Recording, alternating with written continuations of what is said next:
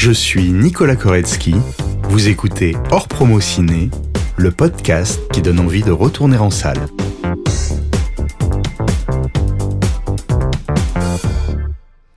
Donc en 1989, tu sors tout juste du cours Florent quand il te caste dans Un monde sans pitié, son premier film. Pour ce film, tu as reçu le César du meilleur espoir et le prix Michel Simon. Le film a fait plus d'un million d'entrées. Il a failli euh, ne jamais terminé. Qu'est-ce qui s'est passé? Ben, En fait, ce film, c'était le premier film de beaucoup de gens. C'était mon premier film, donc, mais c'était le premier film que réalisait Rochant. Et c'était le premier film du producteur. Personne ne le savait. Il a commencé le film, il n'avait pas d'argent. Et à un moment, au bout de deux, trois semaines de tournage, tout le monde a réalisé que les chèques étaient en bois, quoi. Je suis arrivé tout fier avec mon premier chèque, en le montrant à mon père, en disant, tu vois, tu voulais pas, mais regarde, quelques jours, regarde. Il m'a dit, je vais te l'encaisser, etc. J'étais tout jeune. Et effectivement, trois semaines après, le chèque est revenu en bois.